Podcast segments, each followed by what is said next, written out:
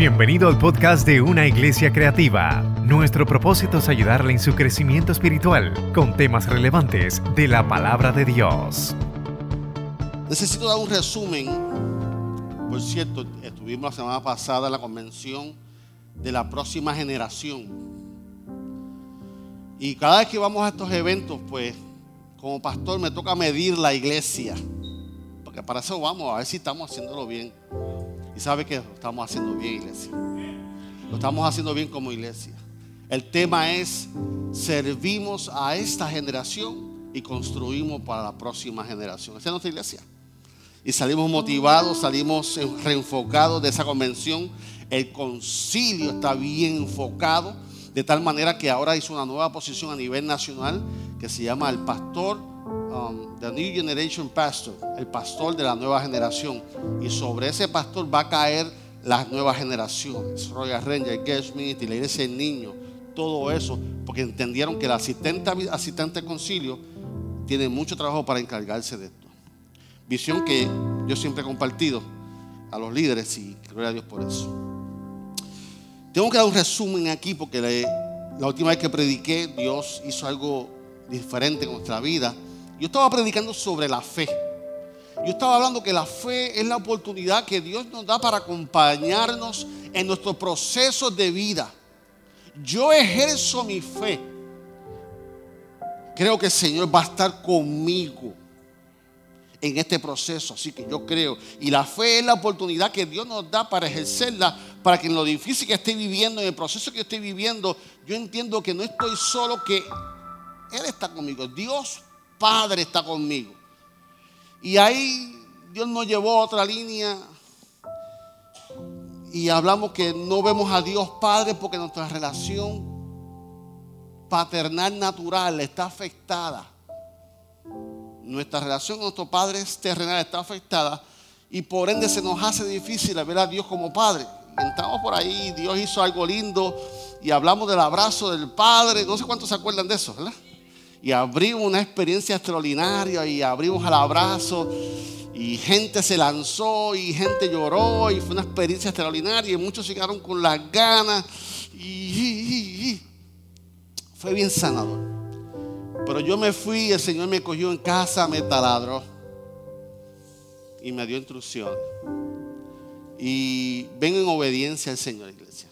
Vengo en obediencia al Señor con de tal manera que yo siempre predico un domingo sí, domingo no, y depende de la agenda y los viajes, pues yo voy a predicar hoy y el domingo que viene, corrido, porque estos dos mensajes van entrelazados. Pero hoy es las instrucciones, hoy es la enseñanza, la enseñanza, ¿por qué de las cosas? Y el domingo que viene voy a continuar lo que Dios hizo sobre el abrazo del Padre, pero lo voy a incluir con el abrazo de la Madre y del Padre. O sea que estos dos próximos domingos van a ser de sanidad interior. Yo quiero que el mensaje de hoy usted lo escuche como introducción de cómo nuestro cuerpo, nuestra vida funciona, para que usted pueda asimilarlo, para que usted pueda ejercer la sanidad hoy como introducción y sobre todo el mensaje que viene, porque entonces yo lo dejo a mitad. ¿Por qué es importante mi relación con Dios Padre? ¿Por qué es importante ver a Dios Padre como Padre? ¿Y, qué hizo papá y mamá que me impide? Eso yo no lo expliqué, porque eso hay que enseñarlo. Y eso yo lo voy a tocar la semana que viene. Así que no se quede ni hoy, ya, ya está aquí, ya no se quedó. La semana que viene, qué bueno que está aquí. La semana que viene, ese va a ser el mensaje abrazando a papá y a mamá. Busque conmigo Isaías 61 o en la pantalla va a estar. Hoy estoy contento porque en la parte de atrás está padre e hijo. Tenemos a Leimi y a Luis Hernández allá en los, controles. Leimi está en desarrollo. Y estoy bien contento de ver a Patricia y a su amado esposo. Besos y abrazos. Estuvimos orando más de un año y, orando por ustedes, chicos. Qué bueno verlo de nuevo aquí. Qué bueno. Isaías 61, 1 al 4 dice así. El Espíritu de Jehová el Señor está sobre mí, porque me ungió Jehová y me ha enviado a predicar buenas nuevas. ¿A quiénes? A los abatidos, a vendar a los quebrantados de corazón, a publicar y libertad a los cautivos y a los presos apertura de cárcel, a proclamar el año de la buena voluntad de Jehová, el día de venganza del Dios nuestro a consolar a todos enlutados y a ordenar a los afligidos de Sión se les dé gloria en lugar de ceniza, óleo de gozo en lugar de luto, manto de alegría en lugar de espíritu angustiado, y serán llamados árboles de justicia, plantío de Jehová para gloria suya.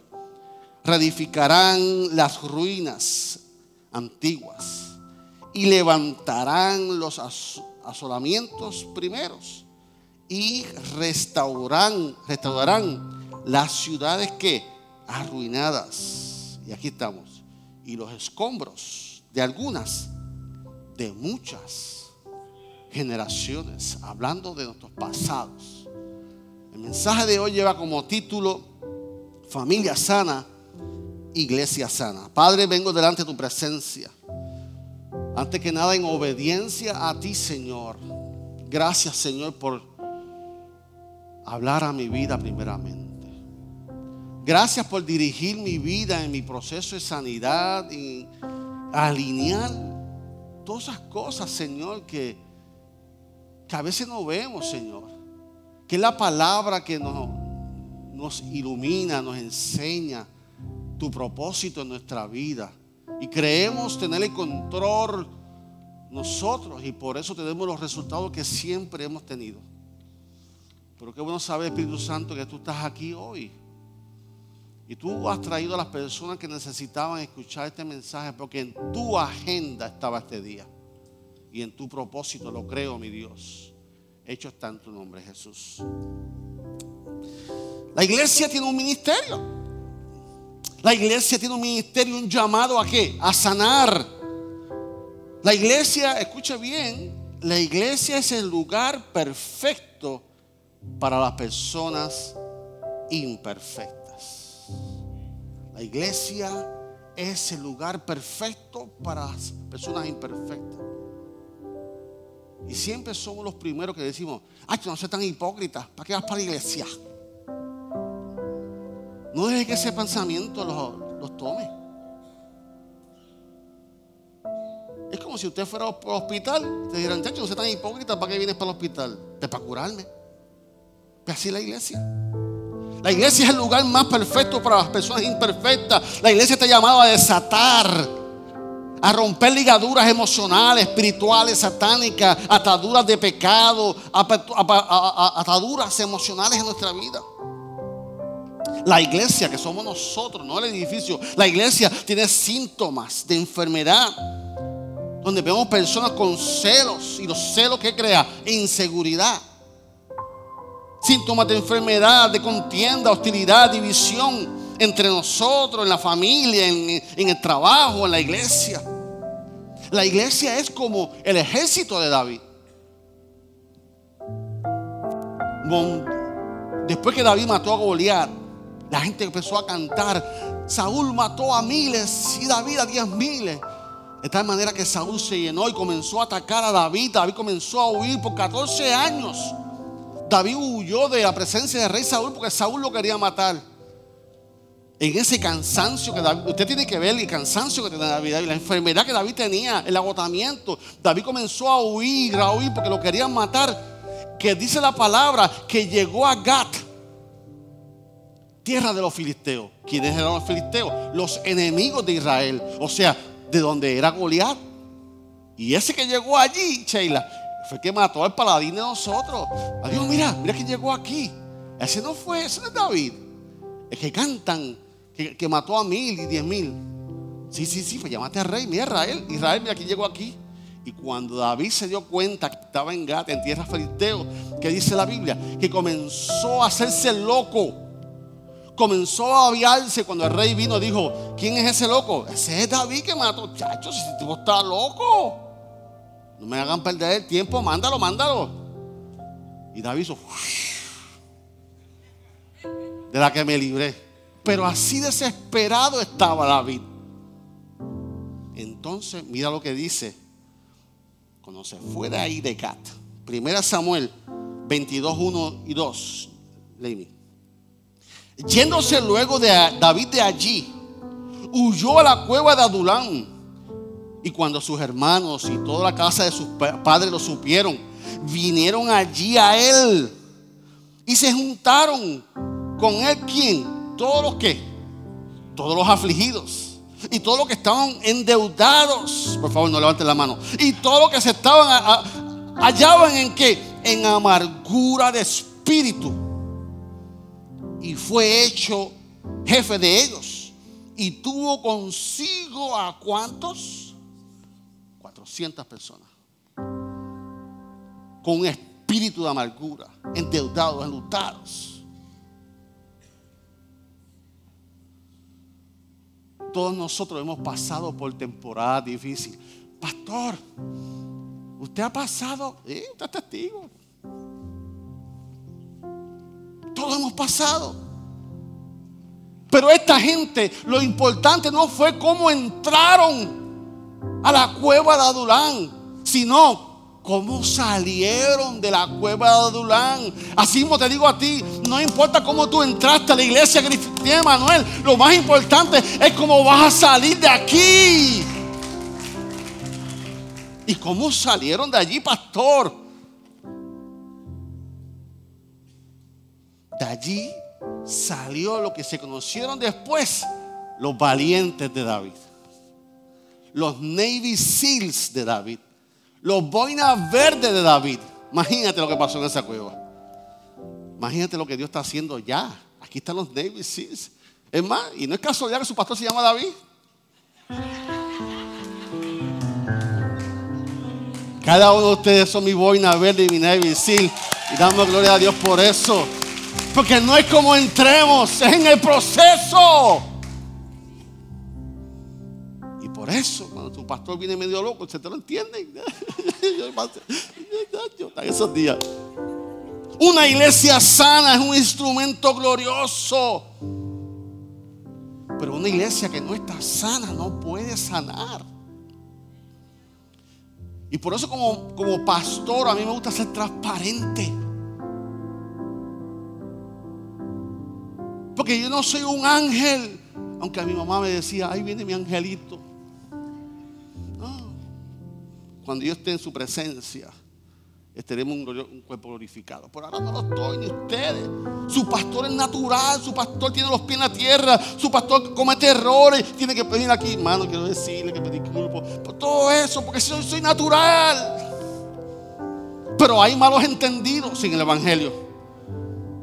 Es, es asumir de que porque una persona se convierte y acepta a Cristo como su Salvador y se bautiza en agua y tiene una experiencia con el Espíritu Santo, no tiene conflictos, ni tiene crisis.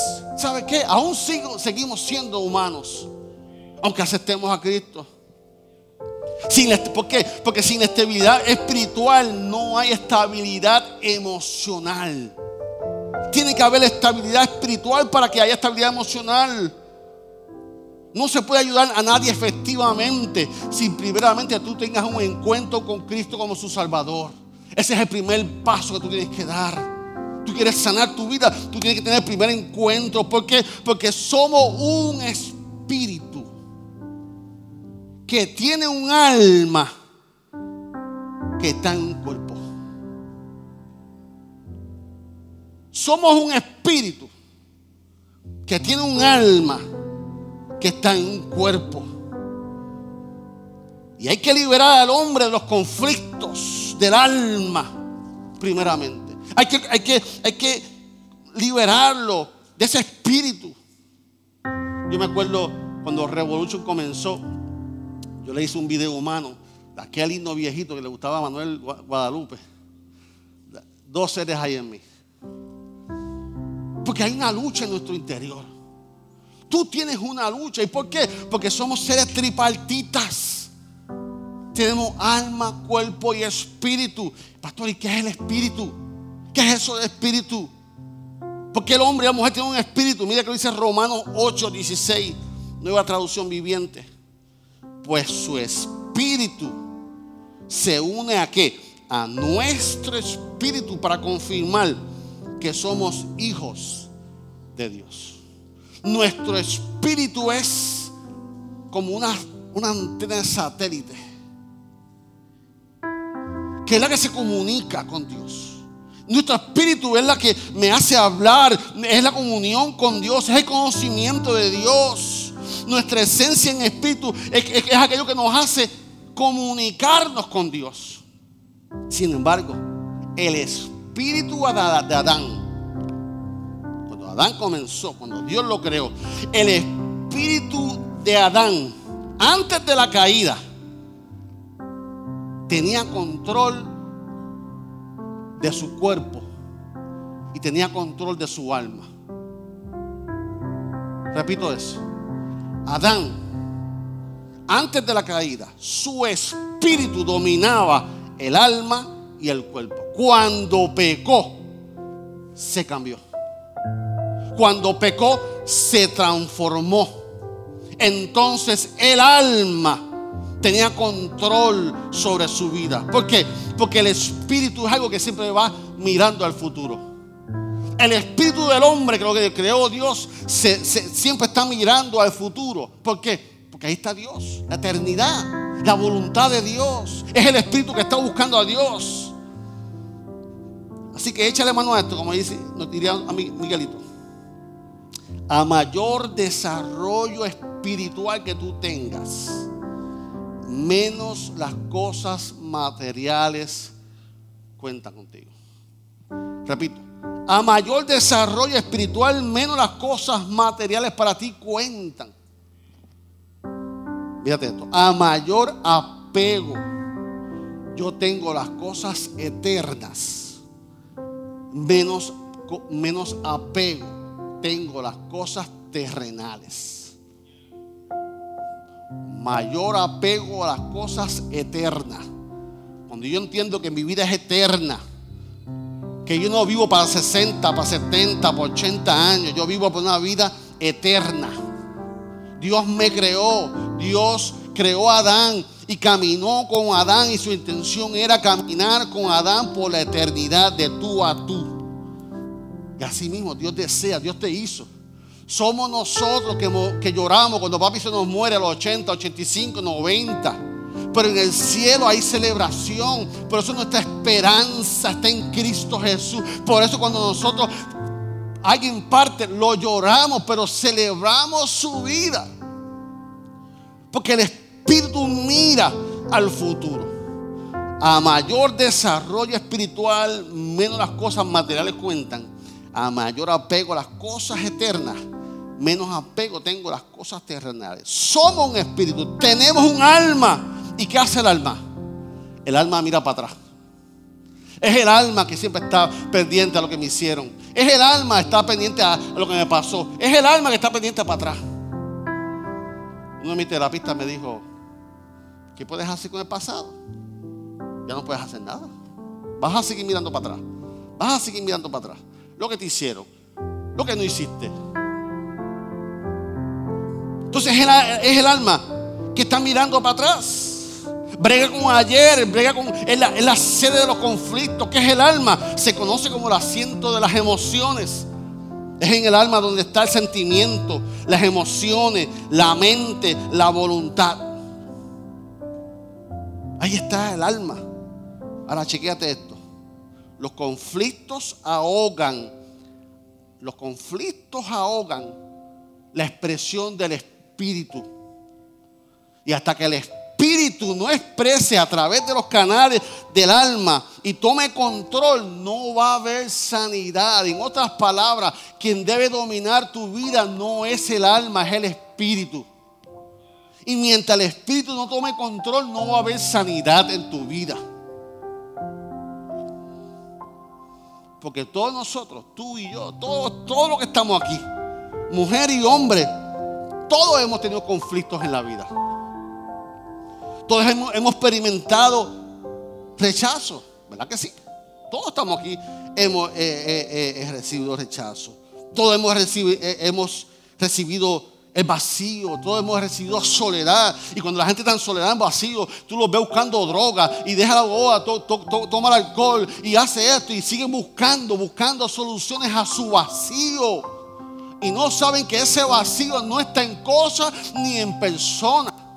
Tú podrás cambiar de esposo y vas a seguir con tu vacío. Tú podrás cambiar de esposa y vas a seguir con tu vacío. Tú podrás cambiar de trabajo y vas a seguir tu vacío porque no depende de eso. Hay un vacío y hay un conflicto que todos hemos experimentado. Imagínate que cuando nacemos de nueve meses, ya tenemos un pasado.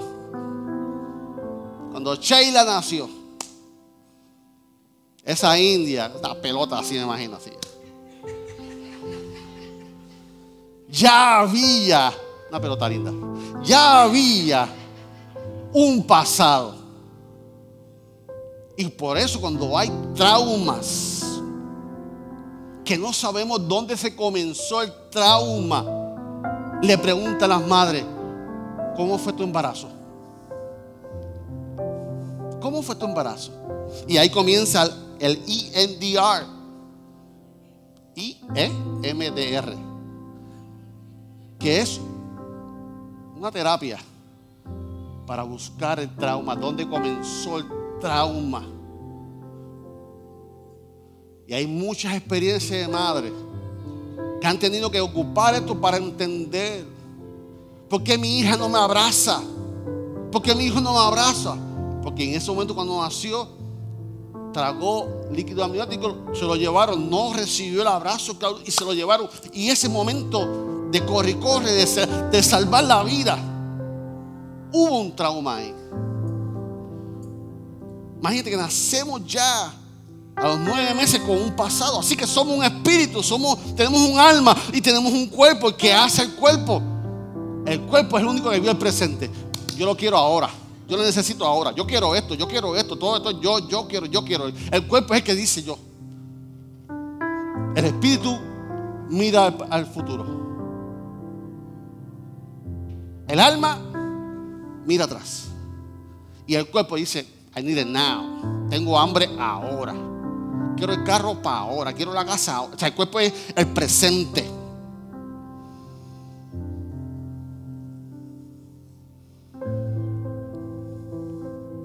¿Qué se enferma? ¿Qué se contamina? Solamente se enferma y solamente se contamina el cuerpo y el alma. ¿Qué se enferma? ¿Qué se contamina? Solamente se contamina el cuerpo y solamente se contamina el alma. El espíritu no. Porque te Dios. Ah, pastor, pero que en Corintio me dice que si alguno está en Cristo, nueva criatura, eh, las cosas viejas pasaron, eh, aquí todas son hechas nuevas. ¿Qué pasó con ese texto? Sangre de Cristo tiene tanto poder que te perdona tus pecados. Y Dios promete perdonar tus pecados y echarlo profundo de la mar y nunca olvidarnos. Somos nosotros que perdonamos y no olvidamos, pero Dios no. Así que Dios perdona tus pecados, Dios perdona tus culpas y te coge tu posición de injusto por la justificación y delante de Él tú eres justa. Eso lo hace Cristo. Pero eso no quiere decir que tú te da, que no, que, que, te da amnesia. Eso no quiere decir que tu memoria se, se borra. ¿Por qué? Porque aunque seamos salvos en Cristo, aún tenemos registro en nuestra mente. Cuando yo tenía tres años, cuatro, no me acuerdo qué edad, yo sufrí una fiebre de esa para morir. Yo nací en Nueva York, mi papá era en Nueva York, no había plan médico, estaban sobreviviendo y para aquel tiempo que había una bañera con hielo. Y yo, me, yo tengo películas así, de esa edad. Cuando me estaban, yo, yo, yo no quería porque estaba frisada el agua. Y me estaba metiendo una bañera con hielo. Yo tengo todavía esos lapsos así. Yo luchando con el agua fría. Registros. Y usted podrá tener su experiencia. Pero cuando hablamos de la salud mental, hablamos que es un balance entre el potencial que Dios te ha dado y las demandas de la vida. Cuando hablamos de potencial, por eso Jesús dijo, en el mundo tendréis aflicciones. hay una palabra ahí que me llamó la atención. Más confiar. ¿Por qué? Porque son los traumas de la vida, son los conflictos que levantamos que la desconfianza. Levantamos, no, ya yo, ya yo fui herido una vez, no dos. Y Jesús sabiendo de esto dice, en el mundo tendréis aflicciones. Más confiar. O sea, te quiero devolver la confianza, no en la persona, en mí. Yo he vencido al mundo. Porque nosotros vamos a perdonar y vamos a hablar de eso. Pero si la persona insiste en hacerme daño. Ah, pastor. That's the rule. Entonces, esa frase más confiar, cuando hablamos de la salud mental hablamos que hay un potencial y predicamos de eso. Un potencial es una habilidad dormida, porque nunca fue tocada. Cuando hablamos de potencial es el poder reservado que está en ti. Es tu verdadero yo que lo creó Dios. Dios sabe tu potencial. Dios sabe la capacidad que tú tienes. Dios cree en ti. Por eso te impulsa. Por eso Él es papá. Y los papás impulsamos a las hijas y a los hijos. me dejan sacarme. No está en el bosquejo, pero. Esa es mi pelea con la mamitis. Tú tienes que dejar a los hijos que hagan, que se levanten. Porque nosotros de esta generación, porque nuestro papá y nuestra mamá eran un poquito más fuertes. algunos se les fueron la mano. Eso vamos a hablar después. Pero tú te caías, tú te levantabas. Tú te dabas un golpe, tú mismo ibas a la, pluma y te echabas agua. Y vamos, que es tarde, vamos para la bicicleta. Ahora no, ahora.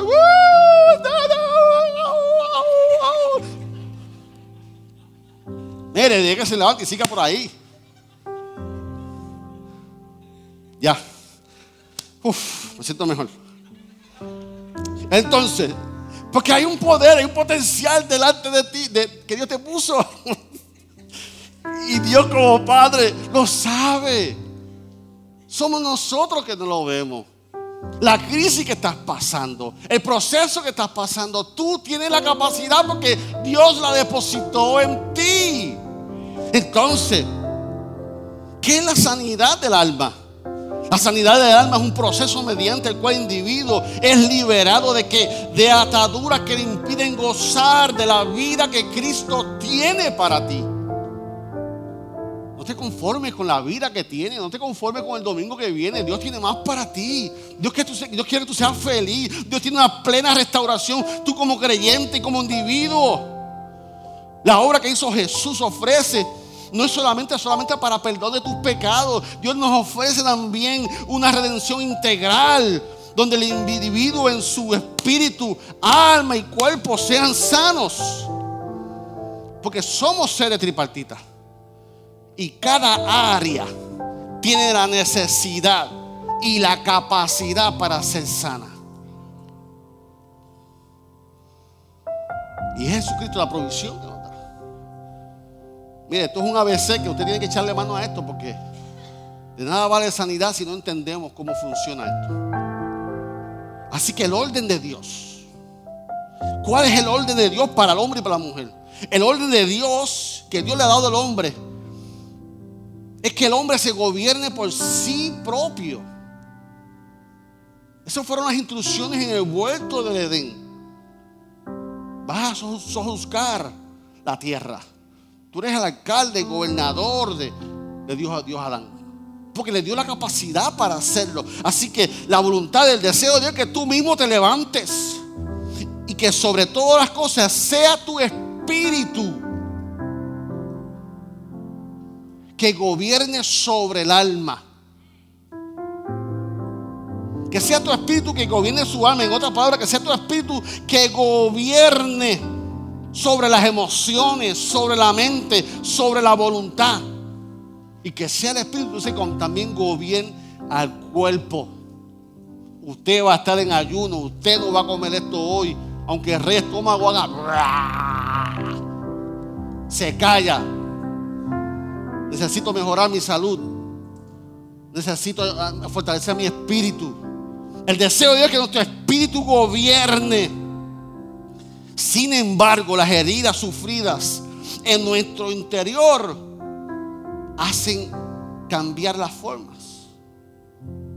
Cuando, chécate esto, debido al pecado, debido al pecado, es el cuerpo que gobierna.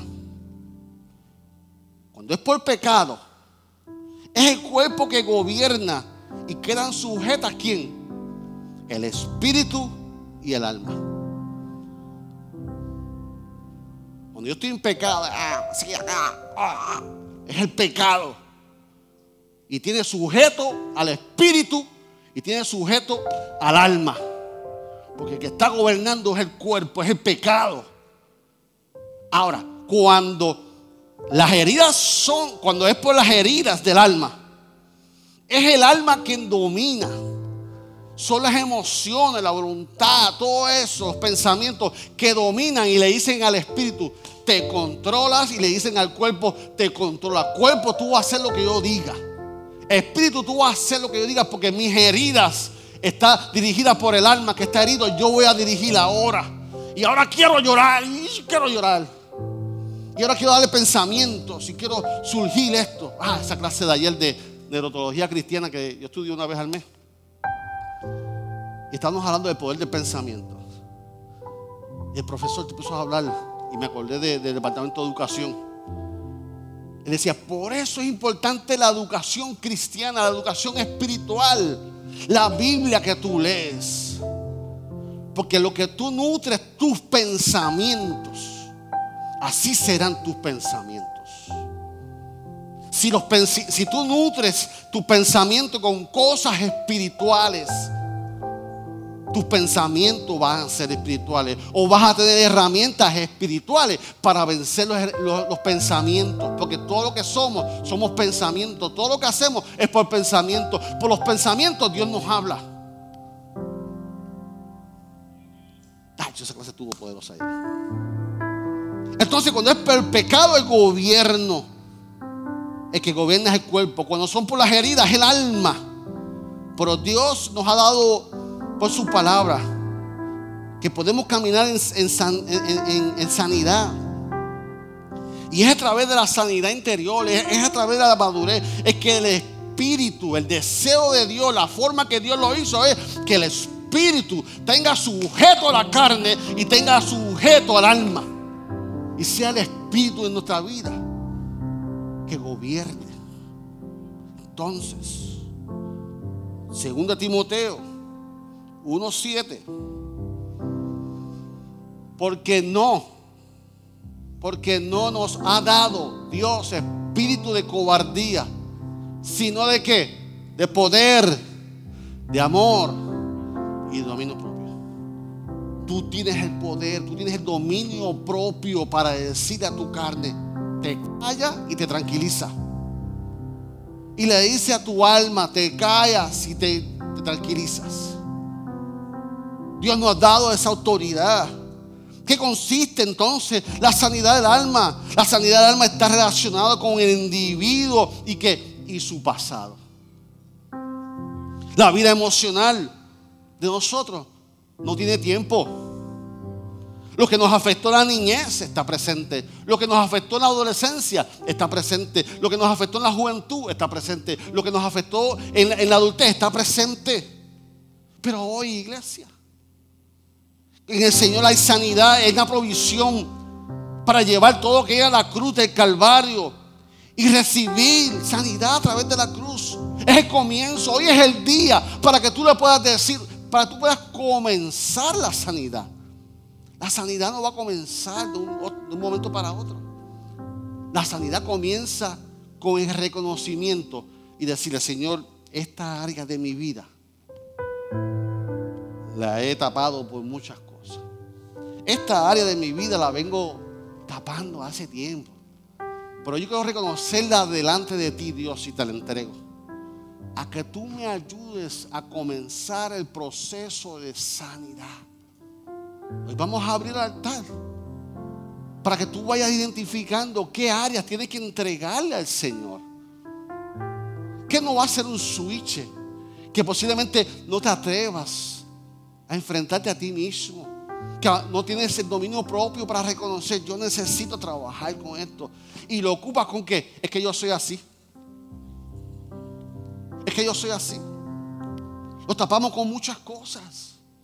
Pero entonces eso ocupa. Eso tapa. Y es a través de la persona de Cristo Jesús. Que ¿Cuántos saben que Él es el mismo ayer, hoy y por todos los siglos? ¿Cuántos lo saben? Entonces hoy Dios desea caminar contigo al pasado. ¿Qué te hicieron? ¿Quién te hizo? Cuando tú coges a tu nene, así mismo, así mismo. ¿Qué pasó? ¿Qué pasó? Cuéntame. Que cuando tú vienes al altar, tú vete en esa figura. Si nunca lo hiciste, porque no tuviste un papá, si nunca lo hiciste porque no tuviste un mamá, o lo tuviste y nunca se lo dijiste a él, no sé la razón. Y eso no vale ahora. Lo más importante ahora es reconocerlo y entregarse al Señor. El Señor te va a decir hoy, cuéntame, ¿qué pasó? ¿Qué me quieres entregar? ¿Qué quieres sanar? ¿Qué quieres restaurar? Entonces, Dios desea ir contigo al pasado, a que tú le entregues ese pasado para Él sanarte hoy en el presente. Porque Dios es el mismo ayer, hoy y por todos los siglos. Él conoce nuestra vida.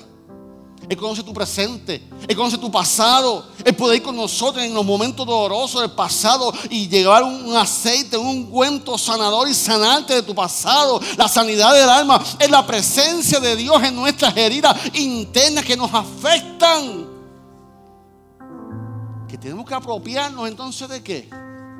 De las promesas de Dios para ti. Mira lo que dice Salmo 143, 11 y 12. Salmo 143, 11 y 12. si lo tienes. Gracias, mamá. Por tu nombre, oh Jehová, me vivificarás. Por tu justicia sacarás mi alma. ¿De dónde? De angustia. Por tu misericordia disparas a mis enemigos. Y destruirás a todos los adversarios de mi alma. Porque yo soy tu porque yo soy tu hija, porque yo soy tu hijo, porque yo soy tu creación. En otras palabras, si alguien desea sacarte de la angustia, ese es Dios.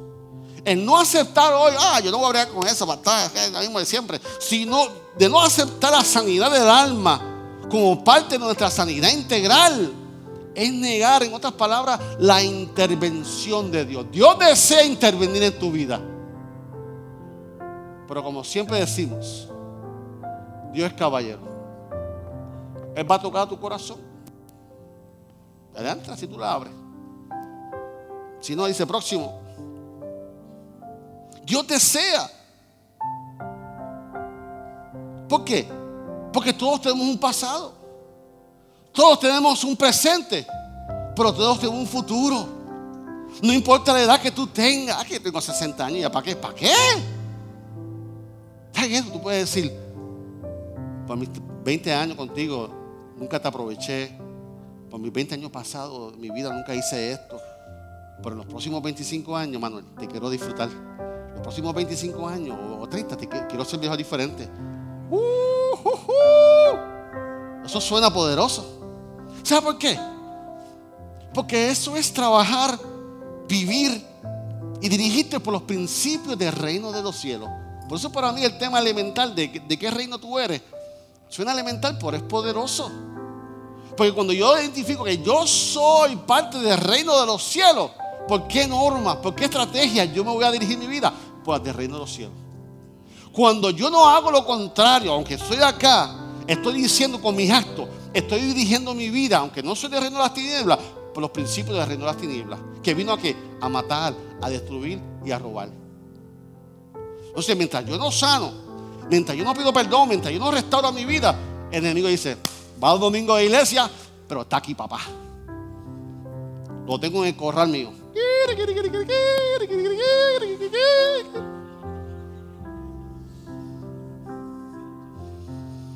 You got the picture? Si yo soy parte del reino de los cielos, yo tengo que vivir bajo los principios, las normas, los estatutos. Porque es el deseo de Dios. Cuando yo no hago, cuando yo no señalo el pecado, cuando yo no señalo la falta, cuando yo no sano, no te preocupes, está en la iglesia ahí, es de nosotros. Estoy trabajando hay celebración en el reino de las tinieblas. Cuando yo ejerzo la voluntad del Padre, hay celebración en el reino de los cielos. Porque estamos haciendo la voluntad del Padre. Y el beneficio no es para Dios. Tú lo hagas o no lo hagas, Dios sigue siendo Dios. El beneficio es para ti, para mí. Por eso es que Dios desea. Tú tienes un potencial. Yo te hice para más que eso. Yo te hice para ser feliz. Pero la decisión es tuya.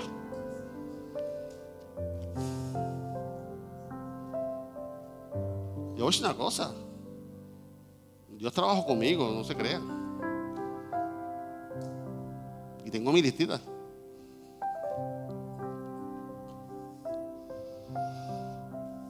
Todo lo que te marcó todo lo que te causó dolor, experiencias en tu año de formación, que reprimiste dolor, traumas, son, son áreas oscuras en tu vida. ¿Y qué surge en las áreas oscuras? Surge la amargura. Surge la amargura. La amargura son aquellos eventos negativos durante la niñez que afectaron tu sentido de ser. Por eso te tomas en poco. Afectaron tu qué? Tu valor, no te dieron valor. Por eso pelea tanto. Por eso tienes que, no tienes pertenencia. Yo soy parte del grupo, yo soy parte del grupo, yo tengo que ser parte del grupo. Sí, sí, sí lo eres, tranquilo.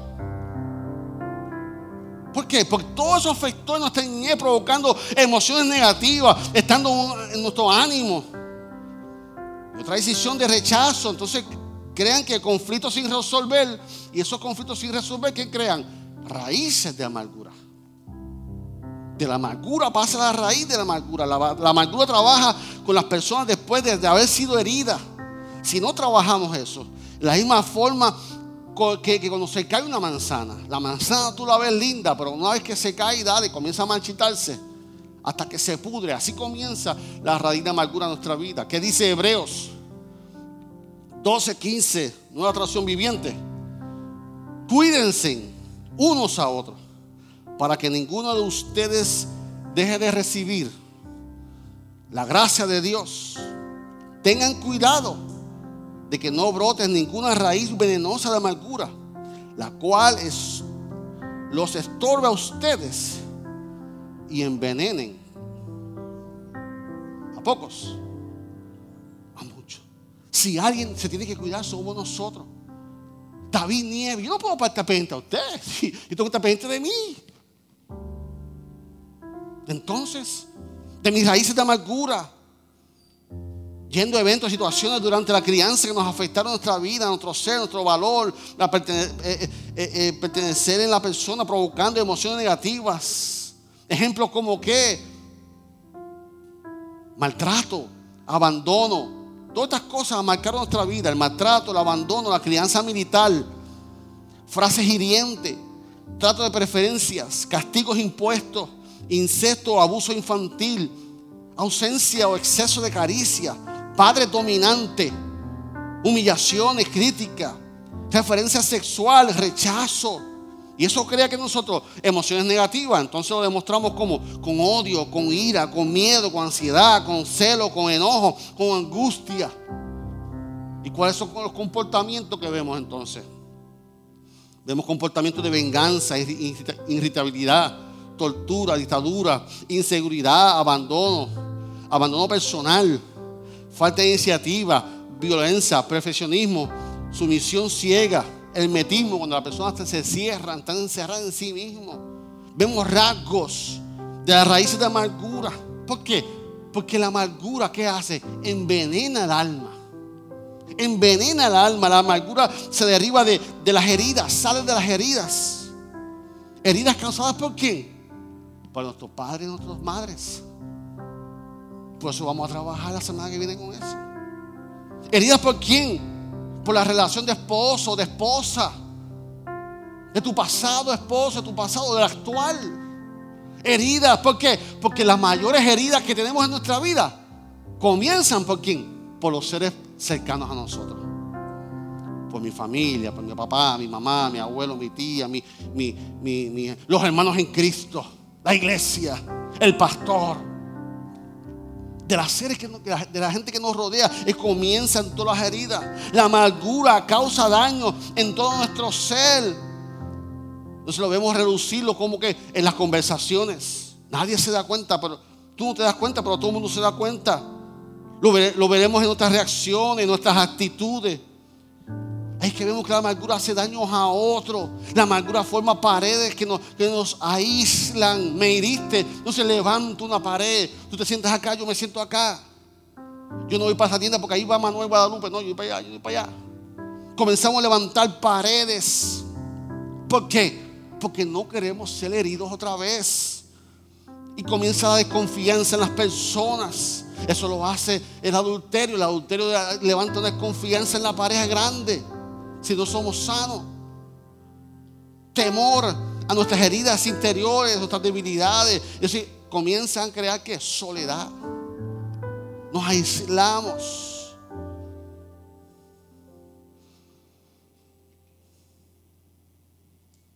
El daño comienza a romper nuestras relaciones y en nuestras, el rompimiento de nuestras relaciones nos causa ceguera. Mira lo que dice 1 Juan 2, 9, 11. Si alguno afirma, vivo en la luz. 1 Juan, el busca por ahí. 1 Juan. Mira si yo lo puse, ahora sí. el, el texto, 1 Juan 2. Gracias, mi amor. Si alguno afirma, vivo en la luz pero odia a otro creyente, esa persona aún, vive en la oscuridad. El que ama a otro creyente vive en la luz y no hace que otros tropiecen. Pero el que odia a otro creyente todavía vive y camina en la oscuridad. No sabe por dónde ir, pues la oscuridad lo ha que cegar. Adoración, si me acompaña. El rompimiento de las reacciones causa inmadurez. En el momento que se crea la herida, el crecimiento emocional se detiene. Entonces la, personalidad no madura al mismo cuerpo de, de, la manera de su cuerpo. El crecimiento emocional se, se reanuda cuando la liberación y la sanidad interior se da a cabo tu crecimiento, tu madurez, tu potencial se libera cuando tú eres santo.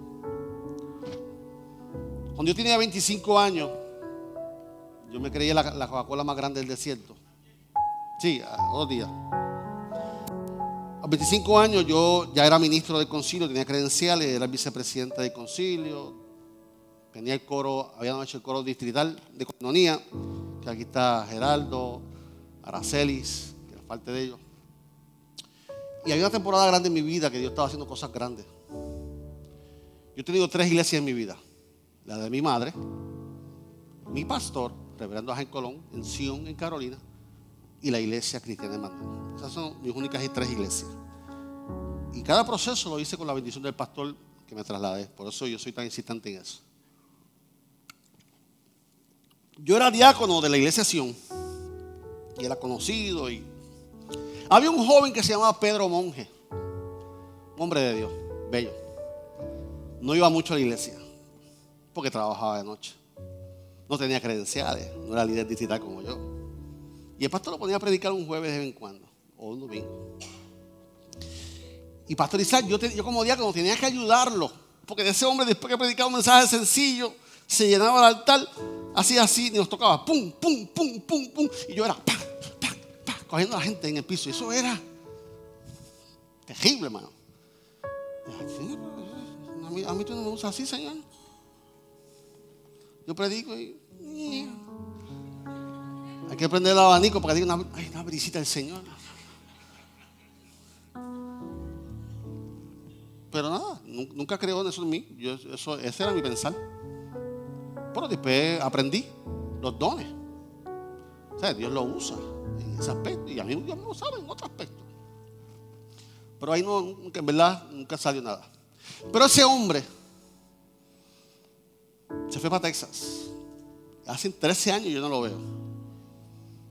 Y de momento en Facebook la mujer me dice, David, te bendiga, Pedro Monge quiere hablar contigo.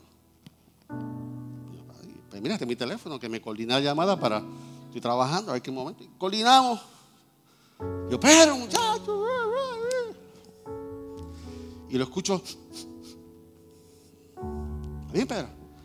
Y David, David, qué bueno escucharte, chico. Qué bueno ver la iglesia, lo que Dios está haciendo y todo Estoy orando, David, y Dios me manda a reorganizar mi vida.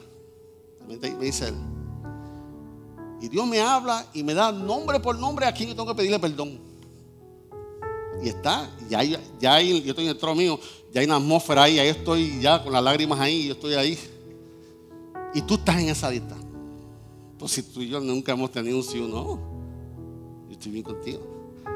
No, David, que hace como cinco años, seis, yo estaba en una crisis. Yo te escribí, necesitaba alguien con quien hablar. Y tú eres para mí y tú eres el hombre y yo te escribí para que tú me pastorearas, para que tú me atendieras. Yo te necesité. Y me pichaste, David. Y como tres días te maldije. Ah, tú acá, acá, acá, y te dije un montón de cosas. Y yo, ni me acuerdo de eso. Pero el hombre está llorando, el hombre está en la presencia de Dios. Y yo, pues mira, Pedro, eh, yo lamento no haberte atendido. Y te pido perdón porque no te atendí. Posiblemente yo estaba muy ocupado en la iglesia. Posiblemente yo estaba trabajando con mi vida todavía. Yo no sé dónde yo estaba en esos momentos que no te pude atender. Pero Pedro, te pido perdón a ti por esto y por esto. No, David, no, no, no, escúchame. Déjame hacer mi parte.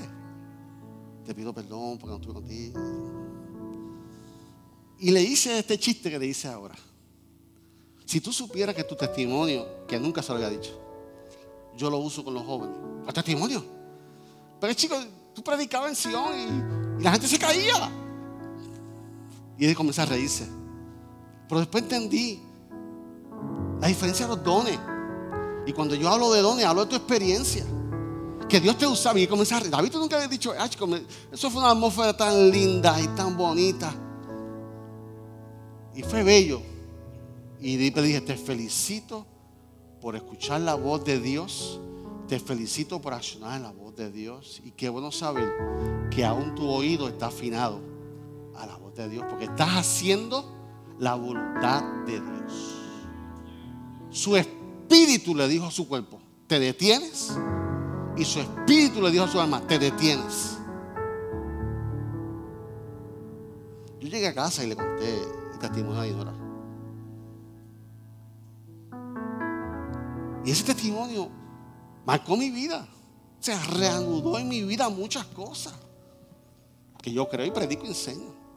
Y cuando Dios me dirige a esto y, todo eso se me se, encajó. Lo poderoso que es sanar, lo poderoso es decirle a la reina de las tinieblas, bubi, bubi. Tú creías que me tenías agarrado. Me dormiste por 10, por 15 años decirle, eres padre de mentira, se nota.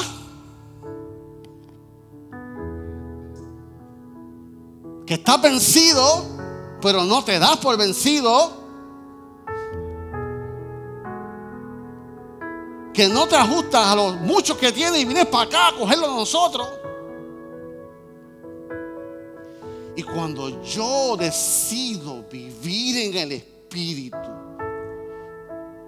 vivir en el Espíritu es vivir bajo las normas y los principios del reino de los cielos. No es que vas a estar hablando en lengua, en una nube, la nube 44C, la tuya, no. Es más simple con esto, es más simple, hermano. Y Dios te dio un potencial a ti. Dios está esperando que tú actives ese potencial. Dios te dio la capacidad de ti de tener el trauma en tu vida, de tener la amargura en tu vida. Que el propósito de Dios está detenido. ¿Por qué no alcanzamos más en el Señor? ¿Por qué se nos, pesa congregarnos? ¿Por qué se nos pesa ir a la educación cristiana? ¿Por qué nos pesa? Porque el cuerpo y el alma tienen sujetado al Espíritu.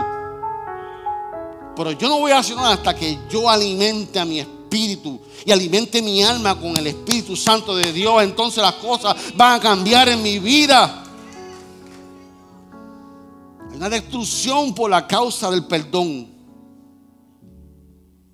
Se preocupe que no voy a predicar de perdón hoy. Se acabó el tiempo. Pero la semana que viene. Porque tenemos que hablar del perdón para entrar a papá y a mamá. Porque no se, no se trata de, de abrazar a alguien en nombre de papá, no. Se trata de saber lo que estoy haciendo. Ese testimonio se lo di la semana pasada. Testimonio ya lo dije. Damie, hay un texto que yo escribí. ¿Qué tal si te pone de pie conmigo? Dios hoy nos hace un llamado.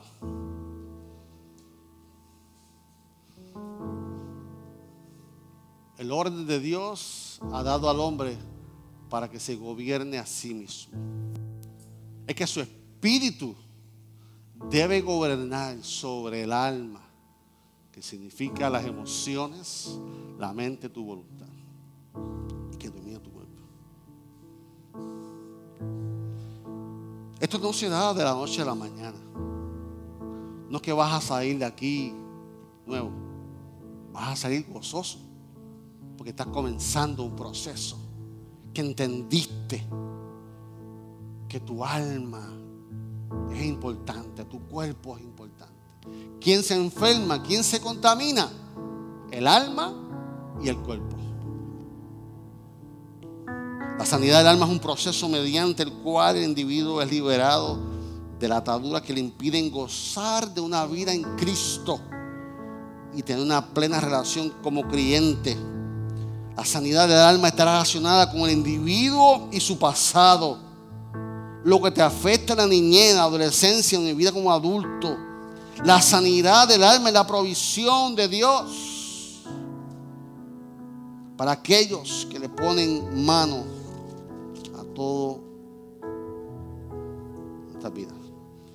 Iglesia, Jesucristo es el mismo hoy, ayer y por los siglos. Dios desea ir contigo a tu pasado y sanarte hoy. Dios desea ir a tu pasado con aceite, con ungüento y sanar. ¿Qué tengo que hacer, pastor? Reconocer, no tienes que decirlo, no lo vas a decir a nadie. Yo voy a abrir el altar y tú, lo que sea, se lo vas a presentar a Dios. Que tú le puedas traer tu corazón herido. Y tú lo puedes decir, Señor, por mucho tiempo lo tuve oculto. Por mucho tiempo traté de hacer el plan A, el plan C, el plan Z y nada me ha solucionado.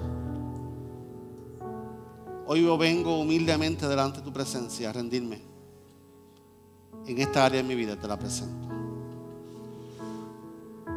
Padre, en obediencia a ti he venido a predicar tu palabra y a enseñar tu palabra, los principios de tu reino. Gracias por lo que has hecho en mi vida, gracias por lo que has hecho en la iglesia cristiana de Manuel, pero sobre todas las cosas, gracias por lo que ha de venir en nuestras vidas. Que hoy vamos a quitar la máscara al enemigo, que no vamos a trabajar y a continuar según sus principios, sino por los principios del reino. Que se haga tu voluntad para que el propósito de mi vida, para que la voluntad tuya en mi vida sea real. Prepara la mesa en esta tarde. Trae los ángeles como enfermeros espirituales.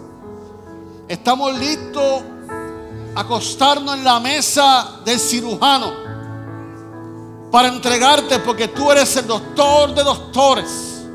Hoy renunciamos a todo aquello que ha dominado tu espíritu. Y declaramos que el paso que doy hoy por fe es solamente el comienzo de grandes cosas. Y según mi fe, tú abrirás las puertas de los cielos a mi favor. Espíritu Santo, me vas a hablar, me vas a guiar, vas a quitar y vas a poner lo que tú quieres que yo haga que aún no sé cómo hacerlo. ¿Qué debo hacer? Pero tú lo sabes. En el nombre de Cristo Jesús, Señor nuestro. Vamos a cantar esta adoración. El altar está aquí. Lo que sea, preséntaselo a Dios. Ah, pastor, es poquito. Preséntaselo a Dios. Es serio, preséntaselo a Dios. Tu presencia está El altar está abierto para ti. En medio de queremos ver tu obra. Tu presencia está aquí, en medio de este lugar, Santo Espíritu, queremos ver tu obra. Tu presencia, tu presencia está aquí, en medio de este lugar. Santo Espíritu. Adora iglesia, adora. La sala de emergencia se ha abierto.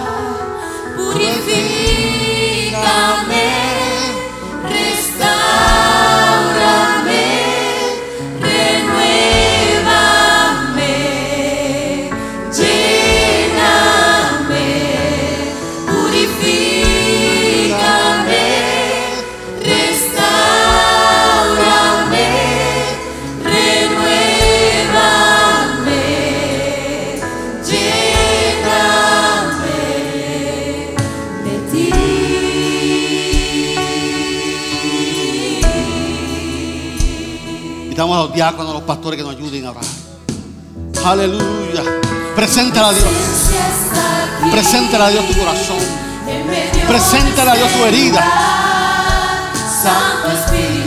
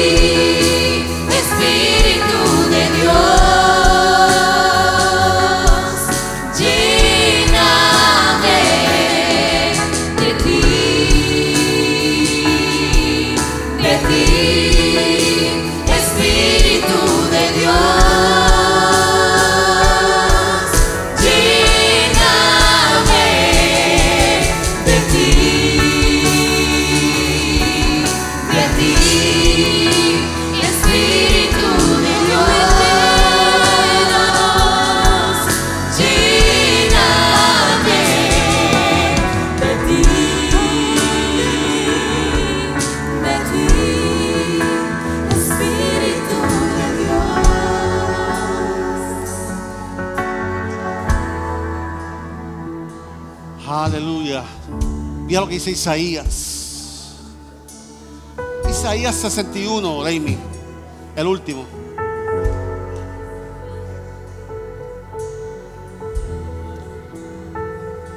Ese es el último, Leimi. Ese te lea. Ese. El Espíritu de Dios está sobre mí. Te lo puse en otra versión para mirar cómo Dios te lo dice. Porque Dios me eligió y me envió a dar buenas noticias a los pobres. Consolar a los afligidos. Para anunciarles a los prisioneros que pronto vendrá su libertad. Si eres preso y estás aquí, Dios te dice, pronto viene tu libertad. Dios me envió para anunciarte, este es el tiempo que Dios eligió para darnos salvación, para darte libertad en venganza a nuestros enemigos. Este es el tiempo. Iglesia, créelo. Dios también me envió para consolar a los que están tristes. Estás triste, recibe palabra de Dios. Para cambiar y derrotar en victoria. Y si tu tristeza, Dios quiere cambiártelo en un canto de alabanza.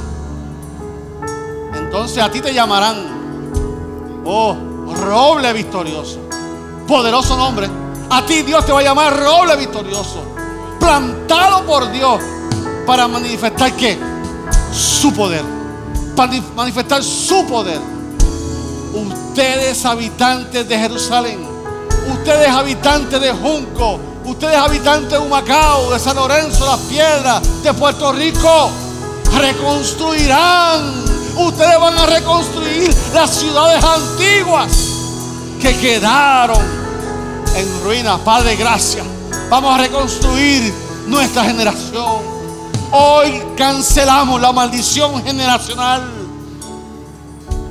Nuestros hijos serán mejores que nosotros.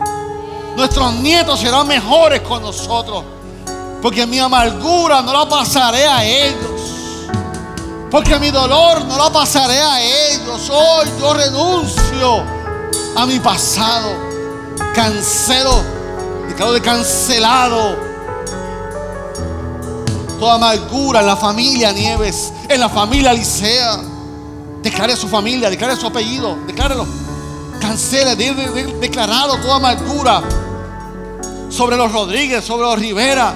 Dile hoy, Señor, hoy yo, yo, yo, yo, yo cancelo toda maldición generacional en mi vida. De hoy en adelante vamos a ser llenos, vamos a sanar a Puerto Rico, vamos a ser llenos del Espíritu Santo.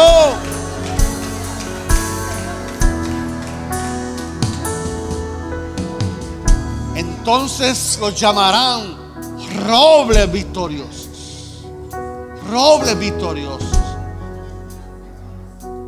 No deje que la mentira de Satán te llame de otra manera, que no tienes precio, que no tienes valor. Tú eres roble victorioso. Tú eres plantado por Dios en tu familia. Ay, pastor, que pasé mucho. Sí, yo también pasé mucho. Ya se acabó eso. Que no disfrutaste a tus hijos, a tus nietas por 20 años. Ya eso se acabó. Lo que consta es qué voy a hacer de ahora en adelante. Como dijimos al principio, si no cambias lo que estás haciendo, vas a tener los mismos resultados. ¿Estás conforme con los resultados en tu matrimonio? ¿Estás conforme con los resultados en tu, en tu vida espiritual? ¿Estás conforme con tus resultados como familia? No, cambia, cambia, cambia. Ahora es el momento que Dios te está llamando. Tú puedes cambiar, tú puedes sanar, tú puedes llevar tu familia, tu vida a la voluntad de Dios. La bondad de Jehová está aquí. La bondad de Jehová. Recibe la bondad de Dios en tu vida. Sobre tu culpa, recibe la bondad de Dios. Sobre tu herida, recibe la bondad de Dios. Recibe la bondad de Dios. Mujer que te sientes sin valor, recibe la bondad de Dios. Hombre que no te sientes pleno, recibe la bondad de Dios. Recibe la bondad de Dios. Dios quiere la familia sana y la iglesia sana. Cantamos una más. Cántale a Dios. El altar sigue abierto. El altar sigue abierto. El altar sigue abierto.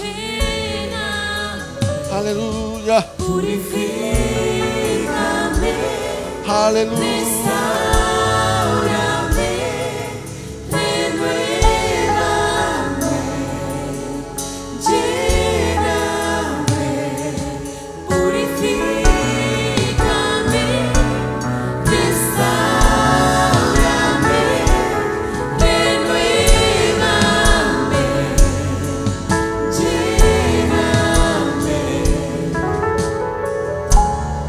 Comienza con un paso de fe. Para que tu espíritu dom- domine sobre tu carne y sobre tus emociones. No hay transformación si yo no le entrego mi corazón a Cristo. El altar está abierto. Hubiera alguien que quisiera dar su corazón al Señor. Hubiera alguien que quiera decir, yo renuncio a mi vida pasada. Hubiera alguien que quisiera, yo levanto mis manos hoy, pastor. En paso de fe. No sé cómo lo voy a hacer, no sé cómo se hace esto. Pero yo necesito a Cristo como mi Salvador. Yo quiero dar un comienzo hoy. Que hoy tu sanidad comience. Tu sanidad no va a comenzar cuando, cuando salgas por la puerta y dices, ah, no, no, no. Es el comienzo. Es el comienzo. Que Dios va a caminar contigo en, en tu dolor, en tu proceso. Y te va a enseñar, te va a hablar. ¿Qué hace? ¿Qué no hace? Te va a decir, cállate la boca y sigue para adelante. O te va a decir, vete y abrázalo. Dile que es valioso, dile que es bello. Te va a dirigir a hacer, te va a dirigir a hablar, te vas a dirigir a pedir perdón. Te va a dirigir como Dios lo hizo a Pedro Mon que cogió el teléfono y me llamó. Y yo ni sabía. Pero lo que pasó con esa llamada fue más poderoso. Ay, que no se acuerda. Fíjate de eso. Sé tú valiente. Sé tú obediente para que tú veas que la bendición de Dios a manifestarse en su vida. Hoy es un buen día para cuando se acabe el culto. Si usted entiende que tiene que ir a abrazar a alguien, decirle, ¿sabe qué, qué tal si comenzamos otro- otra vez tú y yo? Que sabe que en el ministerio tuvimos, tuvimos dificultad en el ministerio. ¿Qué tal si me abraza y comenzamos otra vez de nuevo y comenzamos? Y así pisamos la cabeza del enemigo. Hoy es un buen día para comienzos. Hubiera alguien que quiera dar su vida al Señor. Si hubiera así, vamos a cantar una vez más. Y usted pasa al frente. Y usted pasa al frente. Si alguien quiere aceptar a Cristo como su Salvador, queremos orar contigo y hacer la oración. Mientras tanto, oramos. Cantamos. Espíritu de Dios, Aleluya. Díselo al Señor una vez más.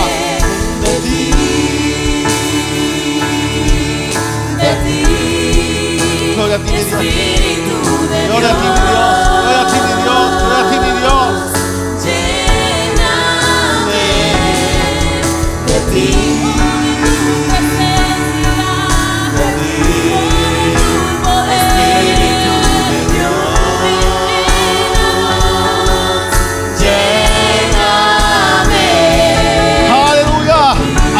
para ti en el altar. Hay espacio todavía. Esto no se ha acabado. No luches, no luches, no luches. Alguien tiene que romper la maldición generacional de tu familia. Alguien tiene que decir, basta ya, basta ya. Aleluya. Basta ya, basta ya. Basta ya. Oh, aleluya. Aquí está el Señor, iglesia. Adora a tu Dios, adora a tu Dios. Dile, Espíritu Santo, lléname. Cierra tus ojos y adora a tu Dios. Aleluya. Échale mano a la bendición de Dios en esta mañana. A la bondad, a la bondad de Jehová. Oh. uh. Lléname de ti.